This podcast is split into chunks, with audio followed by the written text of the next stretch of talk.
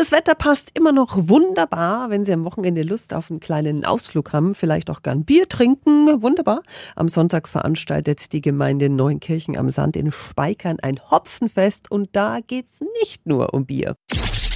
365 Dinge, die Sie in Franken erleben müssen. Uwe Fleischer ist der Vorstand des Heimat- und Geschichtsvereins Neunkirchen. Das Fest, das findet jetzt zu einer spannenden Zeit statt, gell? Also das fränkische Hopfenfest ist mitten in der Hopfenernte. Und das bedeutet, dass die Hopfenbauern in, in der äh, fränkischen Region dann ihren Hopfen ernten und wir sind da live dabei. Äh, können die Kinder, die Eltern, wer auch immer dort mitfahren, sich anschauen, wie wird Hopfen geerntet, wie wird der verarbeitet und das ist natürlich ein absolutes Highlight. Das ist sonst einfach nicht möglich, ja, dass man da während der Produktion mitschauen kann, wie läuft das mit der Hopfenernte. Mhm, aber es darf nicht nur zugeguckt werden, wir dürfen auch selbst aktiv werden. Wenn also dann der Hopfen äh, eingeholt ist, dann werden wir einen Hopfenpflückwettbewerb machen. Das heißt, da können Geschwister, Eltern gegen Kinder, wie auch immer, gegeneinander antreten und schauen, wer kann denn in einer gewissen Zeit den meisten Hopfen pflücken und der wird dann gewogen und dann wird der Sieger